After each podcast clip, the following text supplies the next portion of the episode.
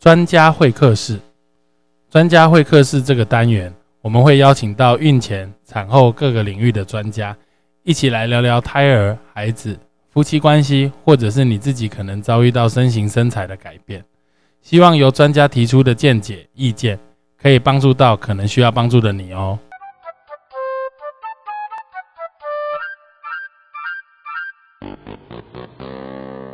嗨，我们又回来了。嗨，我们这次要进行这个孕妇卫教手册大解析第三集，我们要讲快一点，我觉得我怕这个孕妇卫教手册录了十集，那怎么办？好，在我们从二十三页开始哦，准妈咪生活保健 DIY 这个哦，这这这这几页我看了实在是，嗯，觉得不是很满意。就是因为我们都会说怀孕不是生病啊，但是他写了一大堆，看起来都是觉得你很像是一个病人的感觉。对，哦，所以我们来第一个来看衣着，就刚刚我们上一集有讲到，就是要选择宽松啊，不要穿太紧的裤子啊，选择穿低跟防滑舒适的鞋子，避免跌倒。穿高跟鞋，你也没有在路上看到一大堆人跌倒啊，对不对？对，所以原则上就是穿你平常习惯的鞋子。你如果本来穿高跟鞋穿的很自在，我并不觉得不能穿。哦，所以这一点其实事实上就是不要跟你自己平常的生活习惯做的太不一样就好了哈。平时应戴上胸罩，保持呃支支托保护乳房。就是怀孕当中最好是不要穿有钢圈的胸罩，选择运用运动内衣会比较舒服一点。再来就是有些人会习惯穿很紧哦，但是因为怀孕胸部会长大，嗯，所以可能还是要选择适当的罩杯，大家要有做一些调整哦。休息及睡眠文献，国际文献已经有写哦，就是我们会建议每天。至少要加起来睡满六小时，因为你说你每天要睡足八小时哦，你对那个第二胎、第三胎的妈怎么可能？你现在有睡满八小时吗？没有。你现在没睡八小时？没有，对不对？啊，你如果现在怀孕怎么办？不符合打叉，对不对？对，对呀。所以原则上应该是说至少要六小时了，加起来。如果你有需要的话，中午可以午睡了哈。然后白天注意身心状况，可做短暂休息。这写的废话，对啊，那你都没时间休息啊，对不对？以踩侧卧，休息时抬高双脚，促进下肢血液循环，减少水肿。睡得着的姿势就是好姿势了，不要为了左侧躺而左侧躺哈。所以他写这样子就是会吓到大家了哈。抬脚这也是会比较帮忙，还有可以按摩了哈，请先生帮忙按摩一下，舒缓脚部那个下肢的水肿。活动尽量就是不要。搬高哈，举重或提重物这一点其实基本上不同意了哈。原则上就是你提自己身体能够负担的，基本上就是 OK。如果是为了要把东西给老公提，我是同意啦。对，不然你不要写说举重或提重物，孕妇都可以做重训啊，这个哪有不能不能这样写？这个都是乱写的哈。可做家务，但不可太劳累。你写的都是废话。那我家家务就很多啊，对啊，所以原则上还是。量力而为啦，你没有不舒服为原则都 OK。适当运动是重要的，是很重要的。那你上面又叫人家不要举重，原则上就是可以举重物啊，对啊，可以做重训，而且应该要做重训。对孕妇来说，肌肉特别是核心肌群的力量是很重要的哈。所以呃，这一点我实在不太同意。性生活哈，原则上不需禁止，那不需禁止就不需禁止，还原则上，这一定是小编写的，这个根本我看这个编者的人根本都没看过，这都胡说八道。对呀，最初三个月，最后两个月一暂停，而不是原则上不需禁止的嘛？哦，曾有早产或流产的状况，这其实不一定有关系啊。原则上早产、流产还是因为是感染了哈，所以呃，性生活是可以继继续的哈。再来就是有子宫颈闭锁不全，这当然有诊断，有前置胎盘，我也是会比较不建议了哈。最后这个说尚未足月有阴道出血，这个东西不一定有出血跟会不会早产是两回事。这一点要经由专业的医师评估了哈。性生活中有子宫强烈收缩、不正常出血、严重腹下下腹痛的，应立即停止。这当然吓都吓死了，怎么可能还继续？对不对？哎呀，所以这个东西就是绝对还有很多人担心那个怀孕当中性生活会戳到小孩，千万不要高估你自己，绝对不可能，好不好？对，绝对不可能。好，哦，这最后一点，这个 有兹卡病毒流行。地区的地方应该使用保险套。嗯，好，可能这个我经验比较没有。上厕所，怀孕真的很容易便秘，你会便秘吗？没有，很少。真的假的？嗯，怎么这么好？大家都很便秘啊，尤其是你本来那种吃很多但是都不会胖的女生，通常便秘都非常严重。嗯，所以如果真的上厕所上不出来，还是要请医师开药给你吃了才上得出来，不然有的人怀孕当中一上厕所一小时就没了，一直持续很大的压力，很容易造成痔疮。痔疮又会破掉，又会流血，你就更怕。多吃蔬菜水果，多喝开水，跟你大小便通不通畅不一定有关系。嗯，对。但是你吃的这个东西相对会比较不会容易便秘。但是如果真的还是有，就是还是要吃益生菌、优格、优酪乳，甚至一些软便剂或缓泻剂。哈，口腔卫生。越来越多的研究告诉我们，牙周病其实事实上会增加早产的机会。我们上一集也有提到，其实事实上它就是感染了哈。所以现在的这个健保已经有几副孕妇在怀孕当中有两次的洗牙。嗯，好，所以这个部分来说的话，应该要要要要做。然后再来就是可持健保卡至牙医诊所定期接受口腔检查。对，这个东西就是要检查，就这个东西。这个就是要治疗了哈，然后呃，如果真的有牙痛或牙周病，或者是需要根管治疗，就要去治疗，可以拍 X 光，好不好？这个东西要做哈，然后建议产前每三个月可至牙医诊所接受牙结石清洁服务，这个就我刚刚说的，有给付两次的洗牙动作哈。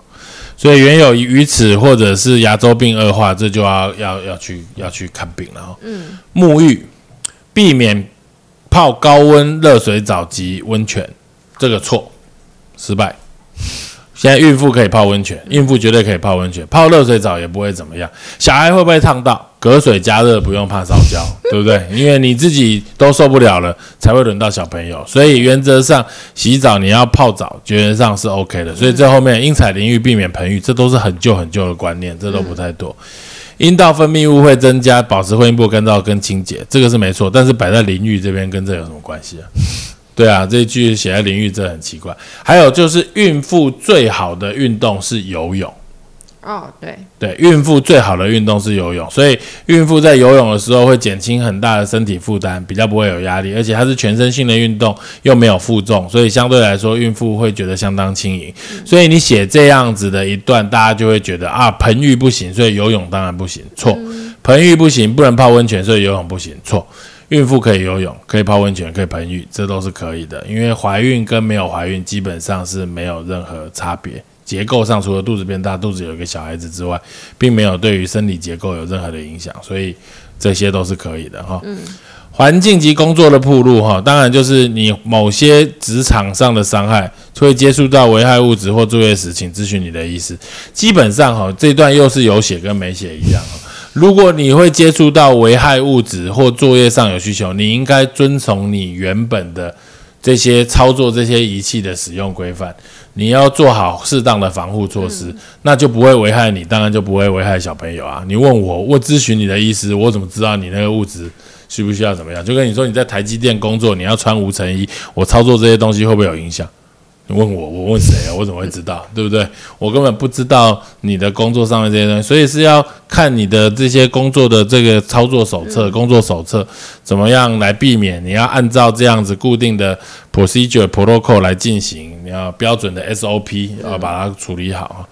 旅游哈，这个东西又是又是乱写一通了哦，就是计划国内跟国外要旅游时告知你的意思。啊，你跟我讲要干嘛？跟我分享，跟我分享，对啊，同样的，就是有产生的问题，这个东西我也没有办法帮你啊，所以你要旅游，你就要自己要负担这样子的状况。怀孕期间能不能搭机出国？这一段下面哈也是一样写的，这个很多了哈。他这边写哈，临床建议第三期不要搭飞机，可是我必须要跟大家讲哦，就是我们的这个。搭飞机都会要求医师要开四行证明了，嗯，那我也觉得这件事情很奇怪啊，就是我医生没有办法保证你搭机安不安全。就像你如果说真的飞机上面有巴拉巴拉巴拉这些东西，那根本不应该搭，不应该搭就不会有所谓四行证明这些问题。但是我们要知道，国内线哈三十六周以上是不太建议搭，这是航空公司的潜规则。所以你说，比如说你金门、马祖、澎湖的人要搭飞机来台湾生小孩，三十五周还在做的人多得很哦，所以你这边写第三孕期不要搭飞机，那这些人都要坐船来嘛，对不对？所以不可能嘛。所以原则上我们要告知这个怀孕当中坐飞机有可能出现的状况以及风险。然后要由我们的孕妇自行来判断或做选择，不要什么事情都要人家跟你讲可以或不可以。你已经不是十八几岁小孩了，你们都是成年人了哦，所以医生不是你爸，不是你妈，没有必要管你这些东西啊。你要出国，你就是要自己想办法，要自己要负责，好不好？好，下腹闷痛，避免长期搭机旅游。国外旅游时，告诉你医师，听从医师建议。我要建议你去做哪一个旅行社吗？还是告诉你要去玩什么？这写这个不知道干嘛。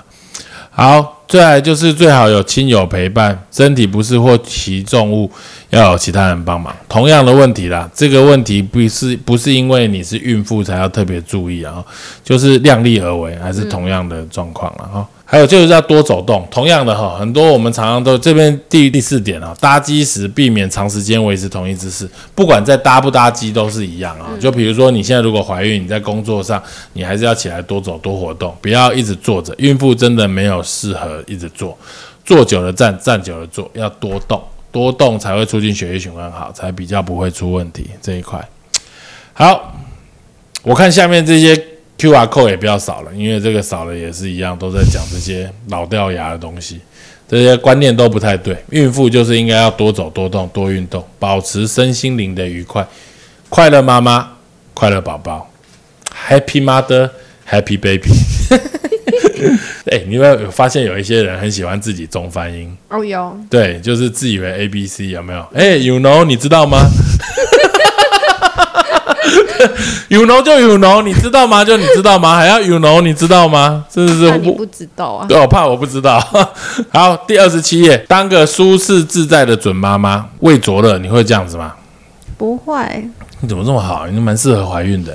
对，生完大家都这样说。胃灼热哈，很多人会有火烧心的感觉，这其实事实上是胃食道逆流。怀孕哈，因为子宫越顶越高，容易胃食道逆流。怀孕荷尔蒙的影响会让我们的胃的喷门、幽门、括约肌会比较松，所以相对的来说，这个胃酸就比较容易满出来。所以如果出现这样子的状况，所以如果有胃食道逆流，不要吃太甜，不要吃太油炸的东西。然后不要一次吃太多，吃太快，这个大概我想大家都知道啊。然后可以吃胃药，可以吃制酸剂，可以吃止吐药，这些都是可以的哈。恶心呕吐，荷尔蒙的影响然后，所以如果会恶心呕吐，就是一样少量多餐，要吃有味道的东西，不要吃没有味道的东西，酸的、辣的、咸的都是可以的哈。所以呃，没有绝对不能吃的东西，这个部分哈。好，再来下一页。便秘，这刚刚有说了，要摄取水分充足，如果必要的时候，还是要这个吃软便剂。然后，那最主要是荷尔蒙的影响，会让我们肠胃蠕动变慢。肠胃蠕动变慢是最主要是要吸收、增加吸收养分的时间。然后，当然吸收到了养分，也会吸收到了水分，再加上运动。量变少，大家都会很自然的怀孕，叫你不要动，这些不要动就是改变，就会容易便秘，然后所以一定要多活动。痔疮也是一样，然后大概就是负压增加，然后血液循环影响，所以一样要多吃蔬菜水果，水分要充足，然后必要的时候还是要吃软便剂、止痛药膏。生完之后如果还是有痔疮，当然就可以请直肠外科医师开刀把它呃切掉了哈。出血的问题哈，有出血还是要看医师啦哈。大部分的出血都没有问题，少部分的出血才会有早产的问题哈。所以前置胎盘会出血，呃，胎盘剥离会出血，但这些都是很少见的状况。所以如果有出血，然后量蛮多的，你就要去看医师。二十九页，阴道分泌物增加，分泌物增加来说的话，最主要是因为荷尔蒙的影响哈。阴道本来就会有增加一些分泌物，所以有分泌物跟感染是两回事。所以如果有感染，通常会有异味，会痒。或者是分泌物有颜色，比如说会变成黄绿色这样子的状况，你可能要看医师啊。可以的话，尽量就是要穿宽松的裤子啦，垫那个更换内裤或换护垫这个状况。然后要护垫不是垫了就好了，还是要这个要请更换了，至少三四个小时要换一下。好，频尿，频尿怎么办？频尿大概就子宫往下压迫了哦，所以如果真的太频尿，或者是晚上睡觉至少要起来两次以上的话，就有可能有泌尿道感染。刚才有说感染是最可能造成早产的问题，所以如果有晚上超过两次以上，还是要看妇产科或泌尿科，确定没有泌尿道感染。如果有泌尿道感染，还是必须要治疗，因为治疗才不会早产，才会痊愈，才会改善。然后腰酸背痛啊，最好的状况就是要运动。有必要的时候可以使用托腹带啊。如果你已经有腰酸背痛，就尽量不要再踩高跟鞋了，因为高跟鞋就会让你的背更拱，就会容易会更腰酸背痛，会有这些问题。适时的准备一些枕头，孕妇准备枕头是拿来靠腰，像我准备枕头是拿来挡肚子。对对对，还有多活动啦，才会促进血液循环。睡觉的时候脚稍微垫高，让你的背服贴在床上，这样子才会让背可以休息。然后抽筋、下肢水肿、静脉曲张，第三十页哈。抽筋哈，很多人都会说啊，抽筋要补钙哈。其实说事实上抽筋跟补钙真的没有关系。而且你有没有抽筋？有，半夜还是白天？嗯，清晨半夜吧。对对，半夜的抽筋通常都跟钙没有关系，哦都是保暖不够。因为血液循环不好，所以你如果会冷的话，那个血肌肉容易收缩，血血液管容易收缩，就造成抽筋。所以要穿袜子睡觉，穿长裤睡觉。像他第一个，保持下肢温度，要怎么保持？穿长裤嘛。可以的话，可以睡睡袋哦，保证你不会抽筋。真的，真的，真的。然后让血液循环好，可以做一些按摩，这个东西这个很重要哦。然后钙摄取较多，这个跟抽筋没有关系啊，但是怀孕还是需要摄取钙片、钙类了哈。每天最好八百到一千两百 milligram，所以你可以喝牛奶有钙，然后豆干、深色蔬菜、小鱼干这些东西都会钙质会比较多一点哦。蛀牙、牙龈炎、生怀孕期牙龈增生、牙周病恶化、口腔检查这个东西他都不敢写，写的这样不清不楚的。怀孕可以看牙医，可以照 X 光，因为他怕他自打嘴巴，所以这边都不敢写。但是今天你如果要去看牙医，没有人会不给你拍 X 光的啦。嗯，所以这个还是要要要按照标准的模式。我刚刚讲的就是这一点哈。健保署提供怀孕期间每九十天可以接受一次洗牙服务。哦，所以这个是健保有给付的，所以可以看牙医，可以做牙齿的检查，有需要的话，于此还是要做治疗。好不好？这一点，这个我一再再强调哈。如果你的牙医不帮你看，你就换一间牙医。绝对台北市或者是在其他地方可以找到很多愿意看孕妇的，因为我就有认识很多，但是我们不在节目上讲啊。等一下说我宣传他。吃出健康第三十一页，怀孕当中孕期应做适当的调整，以增加十到十四公斤为宜。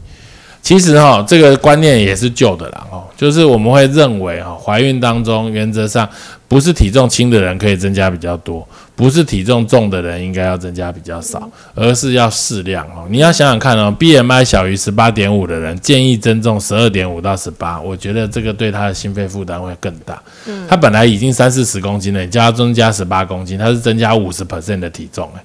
那很恐怖诶，那都喘都喘死了，对不对？所以原则上就是适量，体重只要不要掉就好了。你生产的时候不要不要比怀孕前的体重来得轻，这个基本上是没有问题。可以多摄取水分，没有一定要增加体重，因为你重多少跟小孩重多少一点关系都没有。嗯，你都不重，小孩还是会大。你重二十公斤，小孩还是三公斤，剩下都在你身上。嗯，你怀孕重几公斤？三公斤。有没有听到？我是他的产检医师，我对他做了非常严格的限制。没有，他自己都不会。她怀孕只重三公斤呢，你看生完两个月长这样，你觉得合理吗？合理吧？双胞胎哈，这边也是观念都不对哈。你看啊，双胞胎还在看 BMI 指数，BMI 只有十八到二十四点五，双胞胎建议增重二十四点五公斤，这怎么可能嘛？这个。拿给妇产科医学会看，他一定会资料会吐血，对啊，所以不可能的。体重有重就好，单双胞胎重的体重应该也是差不多了哈。热量哈，热量这边有写啊，每日需增加三百大卡的热量。我其实事实上，我们不要以卡路里来增加或来计算了。原则上哈，吃健康的东西比吃不健康的中东西要来的重要，所以要多摄取蛋白质，营养要均衡，蛋白质类可以多一些。淀粉类哈，就是碳水化合物要少一些哈。哺乳期的热量哈，每日需增加五百大卡，这个会让人家越来越重了哈。原则上就是呃适当的饮食跟治疗，这会比较重要，不要单纯的看卡路里来计算，这一点是很困难的哈。再来蛋白质哈，这个蛋白质就是我刚刚说怀孕会需要比较多的蛋白质类哈，奶、蛋、鱼、瘦肉、气死这些是最主要的蛋白质来源。如果你是素食者哈，豆类大概是最重要的哈，豆浆、豆腐、豆干啊这些。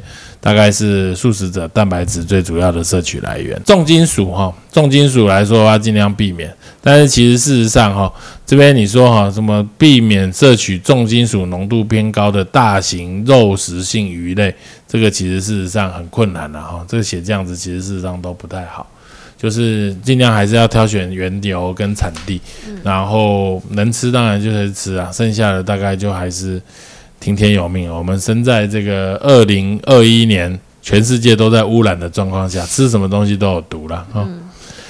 好，孕妇容易便秘，所以摄取蔬菜水果这些东西都 OK。但如果你真的糖分太高哈，水果的种类还是要选择啊。太高糖类的，比如说像凤梨、芒果、西瓜这些的，我们还是会建议要减少，要多吃柑橘类的东西，它的纤维质会比较多一些些。然后，哦，像芭乐啊、苹果啊这些也可以考虑啊。深色的蔬菜，再来铁质哈。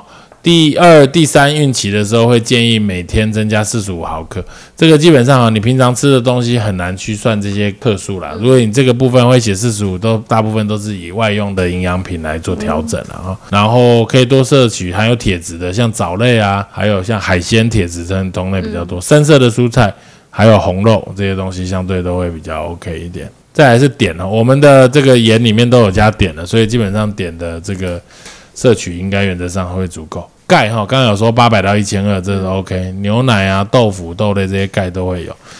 钠哈，高血压、水肿的话就不要吃太咸了哈，这一点事实上还是很重要。但早期的时候有时候会是重口味啦，所以原则上辣是可以的啦哈。叶酸。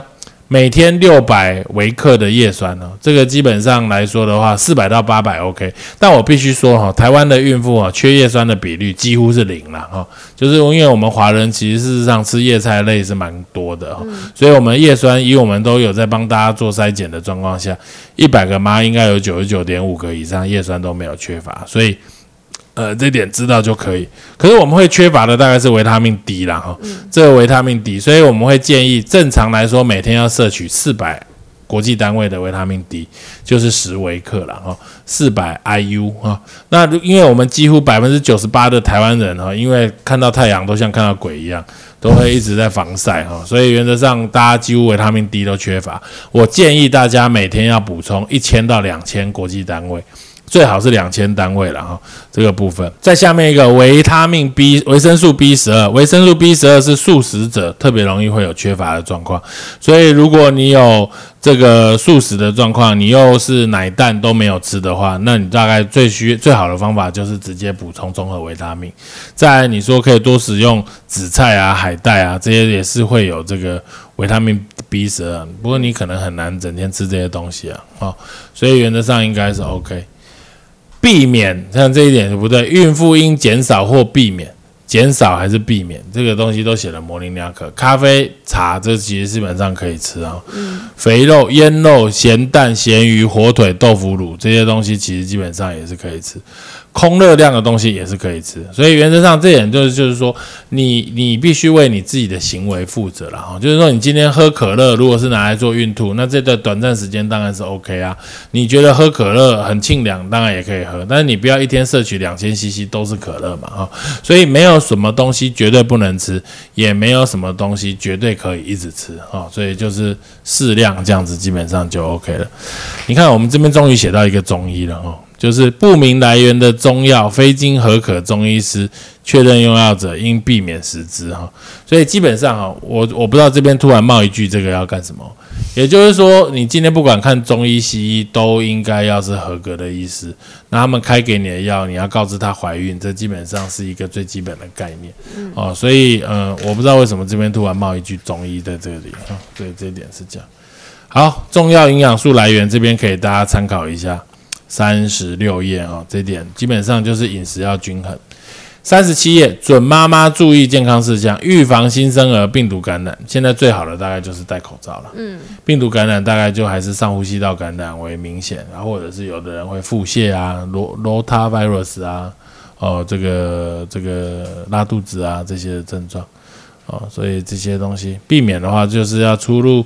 呃，人要尽量减少戴口罩。现在我们大家戴口罩对，预防新天新生儿肠病毒感染，就是要洗手了。嗯，大概就是这个样子哦。所以这边大家可以看一下参考。预防新生儿感染兹卡病毒，在台湾大概很安全啊。所以如果你有去兹卡流行地的话，就还是要注意，它比较容易会有所谓小头症啦哈。再来，初次感染弓浆虫或者是巨细胞病这些东西哈，就是弓浆虫大概就是跟养宠物或者是一些卫生习惯有关系。所以这边有提到、哦，要三要一宠。来，什么是三要一宠？这个一点也不顺口啊。要就是生熟时要分开，要洗手，要戴手套哦。所以这个部分三要是这样。宠爱宠物哦，爱他，请给他定期健康检查。哦，所以这边也我觉得这点是写的不错了啊，就是说，哎，不是说怀孕就要赶快把你的猫丢掉，对不是这样子，应该要带它去检查，好不好？好，妊娠合并症三十九页，你这次妊娠有什么合并症？我吗？对啊，妊娠没有啊？就很健康，哦，对，所以重三公斤也是可以生，诶，小孩三千克，对不对？两千五，啊，这么小啊？因为你比较早生，三十七周就生了，嗯，三公斤两千五，那你生完体重就回到原本的样子、哎对，天哪，怎么有这种好事？妊娠合并症哈，妊娠合并高血压哈，妊娠合并高血压有妊娠高血压或子癫前症或子痫症这些东西，基本上都呃是有点专业了哦，所以这个部分我觉得这边大家就可以看一看。气喘这些也是这个东西，就真的有碰到，我们再来注意啊。怀孕来四十一页，怀孕期间出现下列症状，应立即就医：阴道出血，不管量多少，持续头痛，持续腹痛，持续恶心，严重想吐，突然发冷发冷，视力模糊，这些东西大部分都好像看起来是子痫前症的症状了哦。所以这个有出现，反正不舒服你就看医师。再来啊，第七点，脸部和手部浮肿，那不是每个人都要看的吗？胎动停止或比平常活动量少一半，阴道有水样分泌物不停流出，持续腰酸或腹部变硬。好，这个大家看一看就 OK。产后忧郁症及防治，四十三页。我个人觉得这一点其实事实上很重要，而且我觉得其实我们都低估了我们目前产后忧郁的发生机会。你生完有忧郁吗？没有，都没有。没有，你真的很适合生小孩耶。对啊，产后忧郁哈，我觉得其实事实上一般统计至少会有二三十 percent 的产妇会有这种状况，所以我们大概比较也轻微一点叫做产后情绪低落。有到忧郁的话，当然就是会有符合一一些这个量表的评估了哈。所以我们看一下哦，这下面这边哦，就是呃 Q 如何知道自己有没有可能产后忧郁？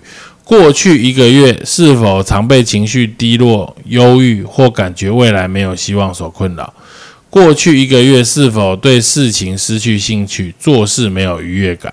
这个部分，如果有的话，可能就有一点这种倾向哈、所以这个部分来说的话，我们要看，其实我们可以直接看第四十四页哈，这边其实事实上写的蛮好的哈、刚刚我说盛行率二三十 percent，这边有写三到八成哦，三到八成就是八十 percent 的人会有，所以我刚刚说第一个叫做产后情绪低落哈，情绪低落就是会焦虑啊，心情低落，脾气暴躁，巴拉巴拉巴拉这些东西的。那其实我觉得先生在这这一块上面来说，可以做个很重要的角色，就是我们不要把所有的目光都把它摆在小朋友身上，因为女人刚生完产是一个很敏感的动物，这哎不能说动物了，很很敏感的的产妇，很敏感的产妇，所以呢，就是他会觉得你只看他不看我，哎，你到底有没有理我？怎么这样这样？所以适时的对你老婆要要有给一些支持，还有就是没有人生完就会立刻当妈妈，小朋友也在学着当小孩。妈，你太太也在学着当妈妈，你也在学着当爸爸，所以你不要要求太太真的太多，要互相扶持跟学习。她可以帮忙生小孩，但是除此之外的所有事情你都可以帮忙。诶，没有说你要工作，所以顾小孩是老婆的事啊。你老婆也在工作啊，你也在工作啊。对你有没有帮忙带？有真的吗？有。那现在谁在带？婆婆，婆婆帮你也是帮你而已哦。对你，有没有付钱给婆婆？有干得好，就是这样子，大家都要有偿，有偿心情就会好多了啊。好，暂时性的症状通常不需治疗，但是要多给支持、心理支持，这一点我觉得非常重要。所以生完哈不是就没事了，生完女性还会遭遇到很多的状况，比如说她会不会有奶，挤奶挤得顺不顺，她会看到自己松弛的肚子，或者是颜色暗沉的皮肤。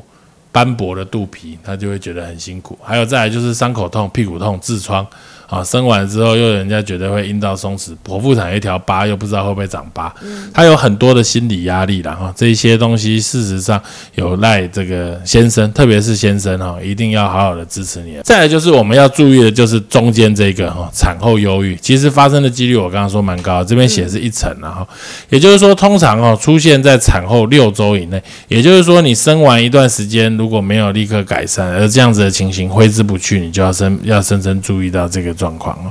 那哪一些状况？比如说饮食，还有再来就是容易流泪不止，流泪哦，听到事情就想流泪，不是流奶哦。有的人听到哭就会奶哦，可是他有时候就是啊不自主的想要流泪，你看到窗户就想要跳下去，这种感觉一旦出现。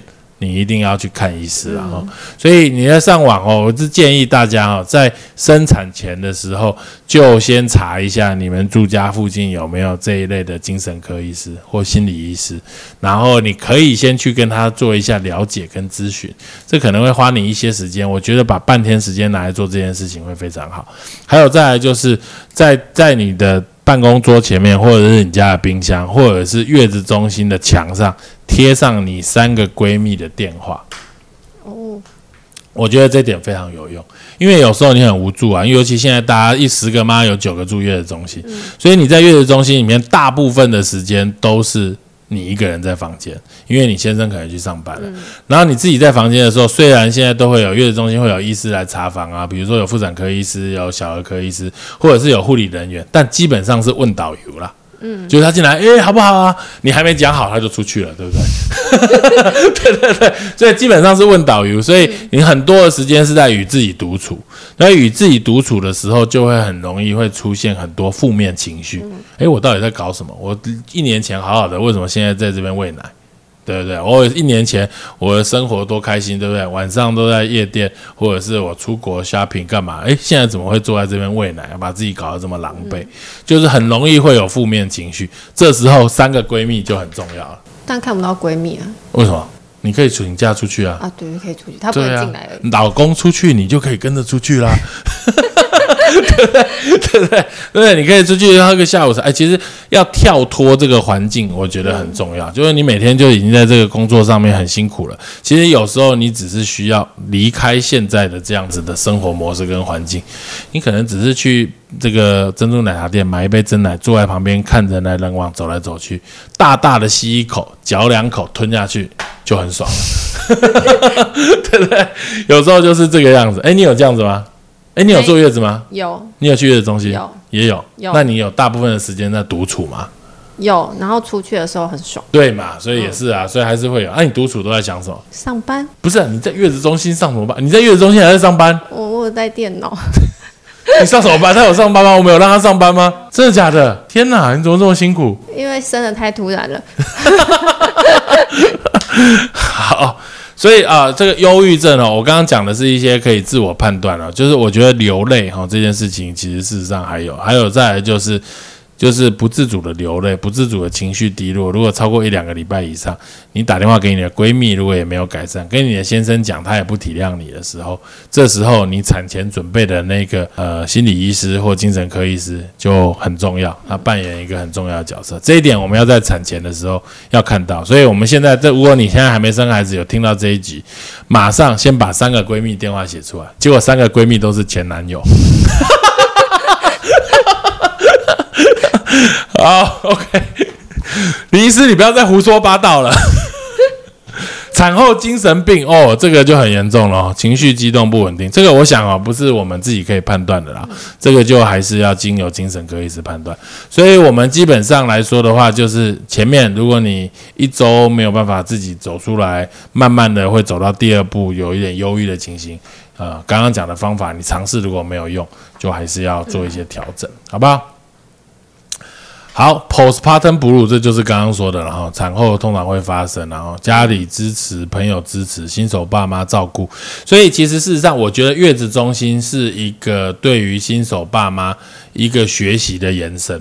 就是一般来说，我们自然产可能只有住两三天，你没有办法期待你这两三天可以达到呃奶突然多很多，因为这绝对不可能。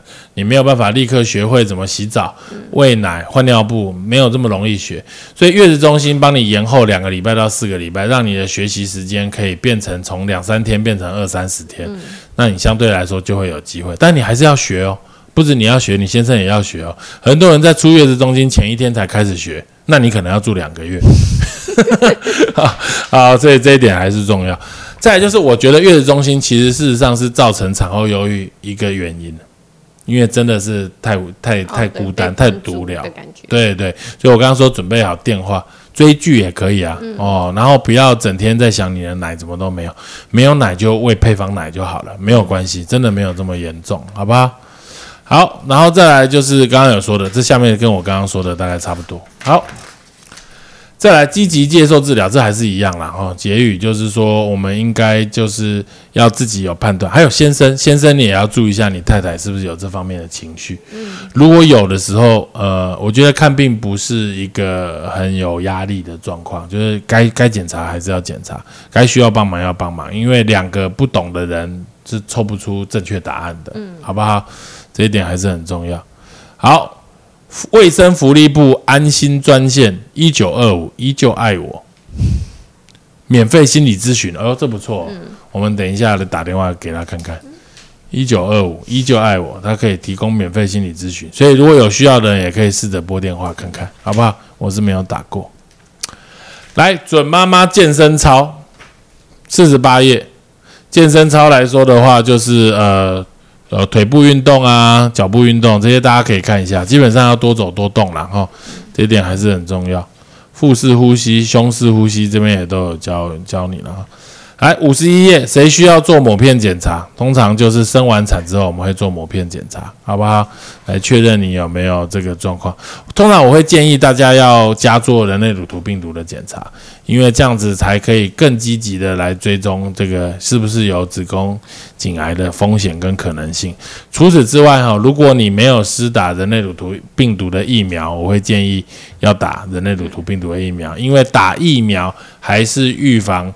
这个疾病最重要的方法，就跟现在你要预防 COVID-19 也是要打疫苗。你有没有打子宫颈癌疫苗？有，很好。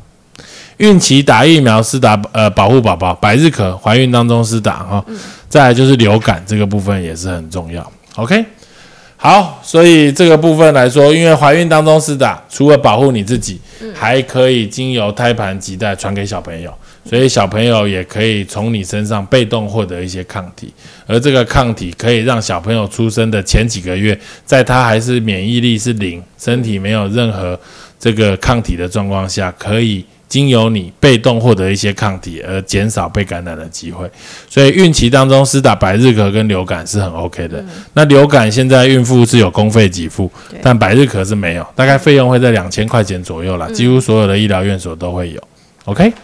好，我们今天就讲到五十二页，大家有没有问题啊？不会有人回答我，忘记，以为在上课。好，谢谢，拜拜。